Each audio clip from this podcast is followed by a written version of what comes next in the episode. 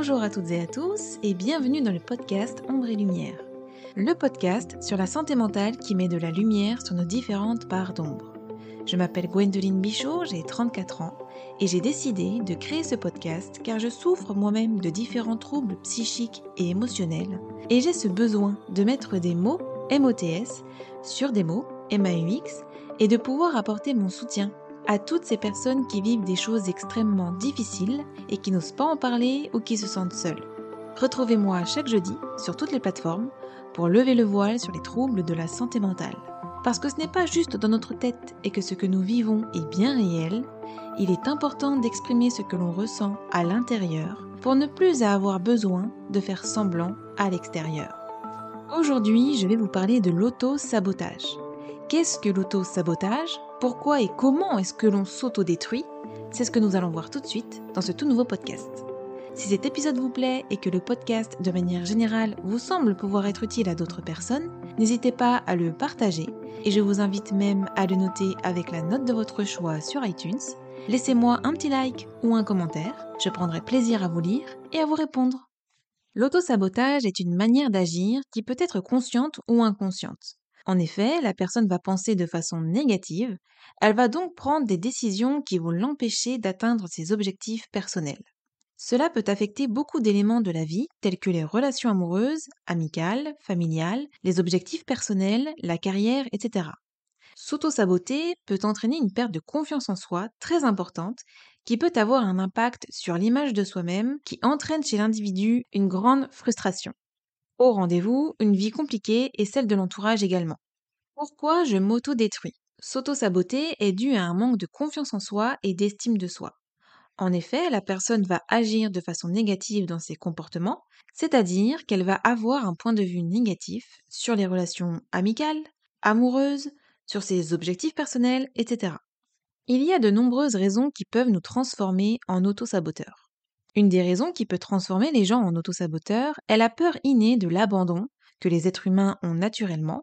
Les causes de sabotage de ces rapports avec les autres peuvent être dues à un rejet dans l'enfance par un parent, une rupture amoureuse mal vécue par la personne, une déception en amitié, etc.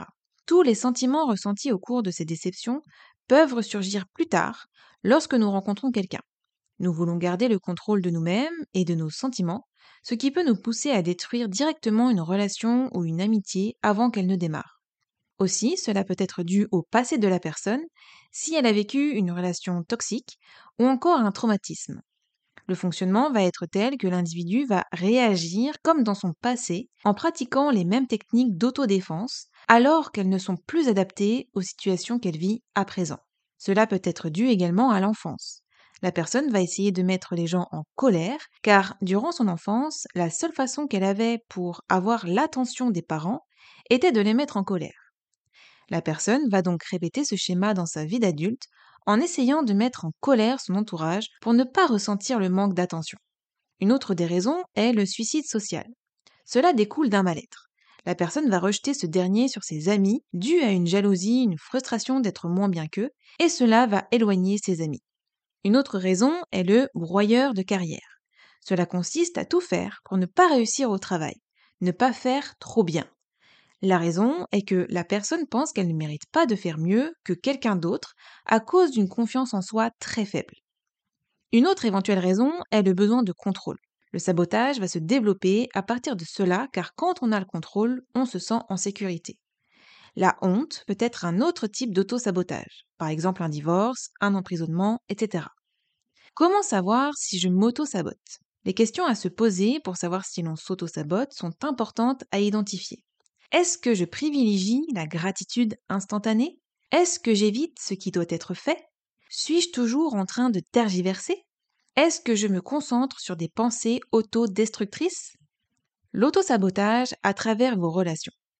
Si je trouve constamment à redire au partenaire potentiel, j'ai une idée très rigide de qui je veux rencontrer, je m'ennuie facilement dans les relations, je suis souvent attirée par les personnes indisponibles, cela peut vouloir dire que j'ai des comportements de sabotage. Si dans nos relations nous avons peur de l'abandon, si des amis se rencontrent sans moi, si je suis jaloux quand un ami réussit, si quand je me dispute avec un ami je le supprime directement de ma vie, Si mes amis me disent que je suis trop nécessiteux, cela peut vouloir dire que nous nous sabotons nous-mêmes. Ne pas savoir dire non est aussi un sabotage. Cela se manifeste car la personne éprouve des peurs de ne pas plaire aux gens. Le fait aussi de s'occuper toujours des affaires des autres peut être un signe de sabotage. S'occuper des affaires des autres va permettre de ne pas s'occuper et de faire face à ses propres problèmes. La balle est dans votre camp au travail. Si pour votre carrière, votre travail, vous avez l'impression de ne pas vous donner à fond pour les entretiens, si lorsque vous avez un gros projet à faire, vous le repoussez le plus possible, ce sont aussi des signes. Le perfectionnisme constitue aussi une manière de s'auto-saboter. La personne veut que tout soit parfait et donc ne prend pas de risques. Cela va avoir un impact sur sa réussite et son évolution dans sa carrière, par exemple. Elle peut également rater des opportunités à cause de cela. La peur de vivre des échecs au travail peut être aussi une cause. Quel est l'état de la relation avec vous-même? Être jaloux et paranoïaque constituent des traits également. La personne va penser que les gens lui veulent du mal, que tout le monde est son ennemi. Il y a aussi la peur de vivre un échec dans sa vie. La personne va donc se mettre en tête qu'elle ne va pas réussir pour garder le contrôle de ses sentiments et pour mieux vivre cela. Aussi, cela peut se manifester par un autre mécanisme. Nous n'allons pas nous donner à notre maximum dans notre tâche pour ne pas nous dire que nous avons échoué alors que nous nous sommes donnés à fond. La difficulté à énoncer nos besoins peut être une cause de notre sabotage personnel. En effet, ne pas dire nos besoins va nous faire du tort, et donc avoir un effet négatif sur nos rapports sociaux. Mais cette façon de penser va permettre aux auto-saboteurs de se dire qu'ils ne vont pas être rejetés s'ils disent ce dont ils ont besoin. Cela a un sens commun avec la peur de l'abandon et du rejet. Les comportements d'automutilation sont des éléments majeurs d'auto-sabotage. Boire de l'alcool, consommer de la drogue, une mauvaise alimentation, ne pas prendre soin de soi, ne pas dormir assez représente une série de choses qui rentrent dans l'automutilation. Cela est une forme d'auto-sabotage. Être boulimique ou anorexique, l'individu va avoir l'impression d'avoir le contrôle d'elle-même. Manger mal également car le personnage va se dire si je suis laid, gros, on ne va pas m'approcher et donc on ne va pas me faire du mal. Je vous invite à écouter mon podcast sur les troubles du comportement alimentaire. Se dénigrer est aussi une manière de se faire du tort. L'estime de soi de la personne est si faible qu'elle va tout le temps se dénigrer au lieu d'analyser la situation pour mieux faire la prochaine fois. Par exemple, la personne va se dire J'ai raté parce que je ne vaux rien, à la place de se dire J'ai échoué parce que je n'ai pas fait le travail correctement et je ne m'en suis pas donné les moyens. Le stress peut être aussi une raison de sabotage. Se placer en état de victime et donc se dire qu'il n'y aura que des choses négatives qui nous arrivent au lieu de se dire ce n'est qu'un moment à passer. Après la pluie vient le beau temps. Voici des situations d'auto-sabotage à travers quelques faits réels. Si je n'ai pas le temps de passer l'aspirateur dans toute la maison, je ne ferai aucun ménage. Cela est de la procrastination. Je ne veux pas prendre de cours de danse avant d'avoir perdu du poids. Me dire avant de faire un travail que je ne vais pas y arriver parce que je suis nulle. Boire de l'alcool à outrance car je me dis que je n'ai que des échecs dans ma vie. Faire les choses comme les autres veulent que je les fasse car j'ai peur de prendre des décisions qui vont mener à des échecs éventuels. Faire du mal à des personnes autour de moi car je ne suis pas bien dans ma peau repousser la date d'un rendez-vous chez le médecin car je ne prends pas soin de moi. Comment arrêter de se détruire? Comment identifier votre part de responsabilité dans votre quotidien? Faire une thérapie. En effet, la thérapie peut aider la personne à comprendre certaines choses sur elle-même, ce qui va pouvoir lui donner envie de faire une mise en place de comportements et d'actions pour arrêter de s'auto-détruire. Le psychologue va donner des conseils pour arrêter de s'auto-saboter. Les thérapies existantes. Il n'existe pas de diagnostic propre à l'autosabotage. En outre, il existe plusieurs types de thérapies pour mieux comprendre cela. La thérapie comportementale et émotionnelle, la thérapie cognitivo-comportementale, la thérapie basée sur la pleine conscience, la thérapie basée sur les forces, la thérapie d'acceptation et d'engagement et la thérapie comportementale dialectique.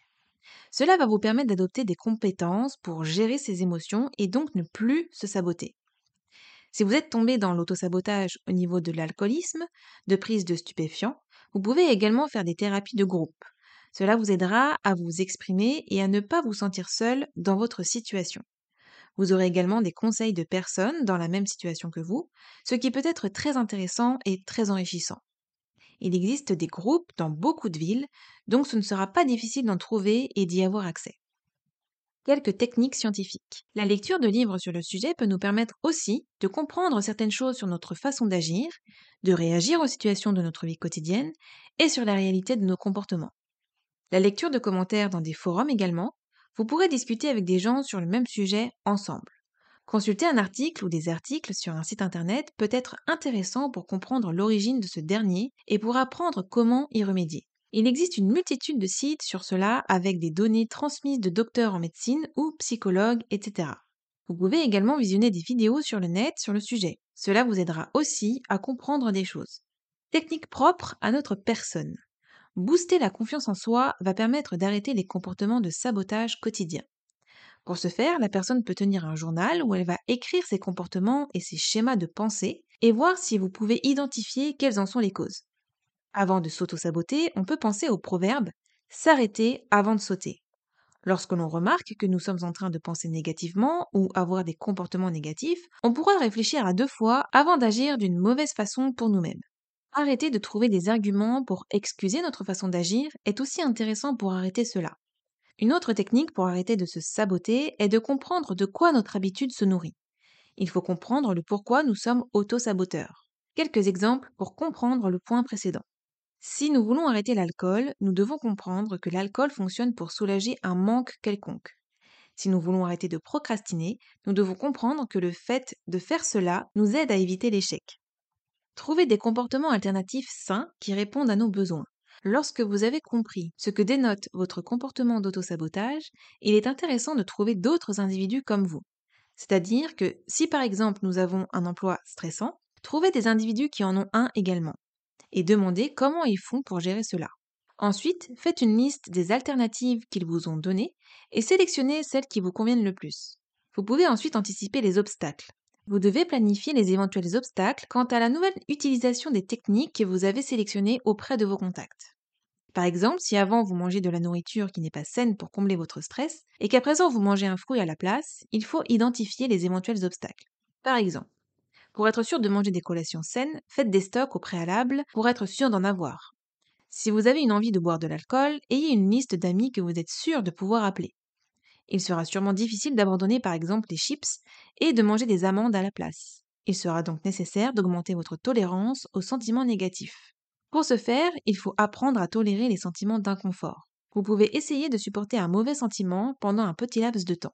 Par exemple, si vous êtes frustré et que donc vous voulez aller sur votre téléphone pour atténuer ce sentiment, essayez de ne rien faire pendant 10, 20 ou 30 secondes. Quelques exercices. Exercice numéro 1, augmenter les émotions positives. Évaluez votre humeur actuelle sur une échelle de 1 à 10. Choisissez une activité agréable et faites l'activité. Puis réévaluez à nouveau votre humeur. Vous devriez constater que votre humeur a augmenté. Exercice numéro 2, l'action opposée. Identifiez le sentiment qui vous dérange et attribuez-lui une note de 1 à 10. Ensuite, pensez à quelque chose que vous pouvez faire qui serait associé à l'opposé de votre sentiment actuel. Faites-le, puis mettez de nouveau une note au sentiment actuel. Vous devriez constater que l'intensité du sentiment a diminué. Comment ne plus saboter ses relations? Je compare ma relation actuelle avec mes relations précédentes. Je trouve des fautes alors que mon partenaire est empathique, gentil et aimant. Je suis effrayée lorsque la relation progresse. Je m'attends à ce que les choses ne fonctionnent pas sur la base de mon expérience précédente. Je sens que je ne vaux pas la peine d'être aimé. Je n'ai pas confiance en les autres. J'ai des doutes sur tout. Je choisis des types de partenaires qui sont indisponibles ou qui n'ont pas les mêmes valeurs et objectifs que moi. Je remets tout en question. Je ne me concentre que sur mes sentiments et ne prends pas en compte ceux de mon interlocuteur quand un conflit éclate, etc. Comment ne plus les saboter? Pour ne plus saboter une relation, il faut apprendre à se faire confiance et avoir confiance en les autres. Il faut savoir se confier, expliquer nos sentiments, nos peurs, ce que nous ressentons et pourquoi. Tout cela va permettre de ne plus laisser vos peurs et vos craintes dominer vos sentiments, que ce soit avec une personne avec qui nous débutons une relation amoureuse, un ami ou encore un groupe d'amis. Il faut savoir se rendre compte que chaque relation est différente et que tout le monde mérite d'avoir tant un groupe d'amis qu'une personne avec qui partager sa vie. Il faut accepter que nos vies soient faites de joie mais aussi de déception. Vous pouvez également faire une thérapie seule ou en couple pour vous exprimer, exprimer vos peurs, vos craintes sur un sujet que vous n'osez pas aborder avec votre conjoint ou ami, etc. Les conséquences à long terme. Auto-saboter ses rapports avec les autres peut avoir des conséquences sur le long terme. Si par exemple vous ressentez l'envie d'avoir une relation amoureuse sûre et à long terme, cela pourrait vous en empêcher car l'autosabotage rend les rapports difficiles à maintenir car vous faites tout inconsciemment ou non pour que cela ne fonctionne pas. Vous pouvez aussi essayer de comprendre les déclencheurs. Cela peut être un lieu, un mot, une action, etc. Savoir ce qui déclenche vos peurs vous aidera soit à les éviter, soit à travailler dessus pour qu'elles ne vous pourrissent plus la vie. Cela va se reproduire à chaque fois que vous allez rencontrer quelqu'un si vous ne faites rien pour y remédier. Cela peut être quelque chose de très frustrant sur le long terme. Quelques questions à se poser. Vous pouvez réfléchir à une série d'éléments pour faire un travail sur vous-même pour ne plus les saboter. Se demander si nous avons l'habitude de nous engager dans une relation qui est d'avance vouée à l'échec. Se demander si notre façon d'agir en relation est propre à nous-mêmes ou si nous avons adopté la façon de faire d'un tiers, par exemple vos parents. Voyez-vous votre couple comme une confrontation où chacun doit faire mieux que l'autre? Après s'être posé ces questions, il faut passer à l'action. Il faut que vous vous détachiez du passé. Le passé n'est plus au rendez-vous avec votre présent. Ce qui a pu vous arriver dans votre passé ne doit plus intervenir dans votre tête avant de commencer une relation. Il ne faut pas être tout le temps sur la défensive à cause de votre passé. Si à chaque moment de la relation vous cherchez une chose ou plusieurs choses négatives, vous allez en trouver. Aucun couple n'est parfait et c'est cela qui les rend uniques. Soyez vous-même, parlez de vos sentiments, ressentis et émotions. Rien n'est plus beau qu'un couple honnête. Faites en sorte de régler vos vieilles blessures pour ne pas que votre liberté d'aimer soit entravée. Vous devez être capable de reconnaître votre rôle dans le déclin de vos rapports avec vos partenaires. Vous devez donc vous sentir prêt à être vulnérable et à reconnaître et régler vos problèmes. Vous verrez, lorsque vous ne serez plus votre propre ennemi, vous prendrez votre pied. Pour ma part, j'ai tendance à beaucoup m'auto-saboter. Par exemple, lorsque je me regarde dans le miroir et que mon reflet ne me va pas, je vais me dire des choses du style je suis moche, ou je suis blanche, ou encore j'ai des rides, je suis trop grosse, etc. Un autre exemple, ça fait des années que j'ai envie de prendre des cours d'anglais. J'adore l'anglais et j'aimerais savoir parler anglais comme je parle français. Parce qu'un jour, j'aimerais faire un voyage en Angleterre et aux États-Unis, et même partir vivre dans l'un de ces deux pays avec mon mari dans quelques années. Mais je m'auto-sabote en me disant non, je n'y arriverai pas, les cours coûteront trop cher, de toute façon, ça ne sert à rien parce que je n'arriverai jamais à aller habiter dans l'un de ces deux pays à cause de mes phobies, etc. Avant de commencer à faire des vidéos sur YouTube, je m'auto-sabotais beaucoup là aussi en me disant des phrases du style Je ne suis pas douée pour faire des vidéos, je ne sais pas faire du montage aussi pro que celles et ceux qui en font, que personne ne regardera mes vidéos parce qu'elles n'intéresseront personne, etc. En fait, je m'auto-sabote en permanence. En tant qu'agoraphobe, à chaque fois que je dois sortir, je me dis non, je ne vais pas y arriver, je vais me sentir mal, je ne pourrai pas revenir à la maison, je ne serai pas gérée si je fais une crise d'angoisse, etc. Je vous invite à écouter mon podcast sur l'agoraphobie, ainsi que celui sur les crises d'angoisse et les attaques de panique, et celui sur l'anxiété et le trouble anxieux généralisé, si vous voulez en savoir plus. J'aimerais recommencer à danser, mais avec le kyste que j'ai à l'ovaire, je me dis non, je vais avoir mal. Si je danse, je vais avoir envie de vomir à cause de ce foutu kyste qui appuie sur mes intestins et j'ai peur de vomir. Là encore, je vous invite à écouter mon podcast sur l'hémétophobie si vous ne l'avez pas encore écouté. Je veux aussi prendre des cours de chant depuis longtemps parce que j'aime chanter et que j'aimerais apprendre des techniques pour savoir mieux chanter. Et je sais aussi que les exercices que j'apprendrai m'aideront aussi dans la gestion de mon souffle par rapport à mes angoisses. Donc ce ne serait que bénéfique pour moi de prendre des cours. Mais je me dis, non, ça sert à rien, je ne sais pas chanter, la prof va se foutre de moi, ça va coûter trop cher, etc. Ce sont plein de petites choses que l'on se dit au quotidien qui font qu'on se dénigre, qu'on perd toute confiance en soi et qu'au final on ne fait rien de ce que l'on aimerait faire. Et vous savez quoi? J'en ai marre. Marre de ne pas faire ce que j'aime dans ma vie parce que je me mets des barrières tout le temps. Des barrières mentales qui naissent de mon imagination et qui donc ne reflètent pas du tout la réalité. Je dois cesser de me dire je ne suis pas capable et remplacer cette phrase par je suis capable. Et c'est grâce à mon mari que j'ai ouvert les yeux sur ça. Il n'a fait que me pousser pendant nos vacances. Par exemple, nous sommes partis faire une balade en vélo, mais j'avais peur. Je pensais que je n'étais pas capable d'aller trop loin, de m'éloigner trop loin de mon immeuble, et il m'a poussé à aller plus loin. Je l'ai suivi et j'ai réussi. Du coup, il m'a fait aller encore plus loin, et j'ai aussi réussi, et j'ai même carrément apprécié le moment. Lorsque nous sommes revenus à la maison, il m'a dit Je suis fier de toi, et je sais que tu es capable de faire ces choses. C'est justement pour ça que je te pousse à les faire. C'est ton mental qui te dit que tu n'es pas capable, mais moi je sais que tu en es capable. Cela m'a fait beaucoup réfléchir, donc là je cherche une prof d'anglais et une prof de chant pour prendre des cours. Je vais reprendre la danse petit à petit et continuer mes vidéos YouTube. Je vais le faire pour moi parce que je veux faire toutes ces choses. Je vais arrêter de m'autocritiquer quand je me regarde dans le miroir. Je suis comme je suis et puis c'est tout. Je vais continuer de me lancer des défis sur des sorties comme j'ai pu le faire pendant mes vacances pour vaincre mon agoraphobie. Et pourquoi? Parce que je suis capable. Souvent nous avons tellement peur d'échouer que nous n'osons pas nous lancer dans de nouveaux projets, mais du coup, ne pas nous lancer, c'est aussi une sorte d'échec. C'est comme si un adolescent qui doit passer une épreuve du bac se disait Non, je ne vais pas y aller parce que j'ai peur d'échouer et de ne pas avoir mon bac. C'est sûr que s'il n'y va pas, il n'aura pas son bac. Mais s'il y va et qu'il tente, il a une chance de réussir et il y parviendra probablement. En conclusion, dans cet épisode, je vous ai parlé de l'autodestruction. C'est une manière d'agir qui peut être consciente ou inconsciente. En effet, la personne va penser de façon négative, elle va donc prendre des décisions qui vont empêcher d'atteindre ses objectifs personnels. Et tout cela peut avoir des conséquences sur nos rapports sociaux. Je vous invite à me suivre sur Instagram et sur YouTube sous le nom Gwendoline Bichot. Sur Instagram, je vous proposerai plusieurs lives sur divers sujets afin de pouvoir échanger avec vous directement.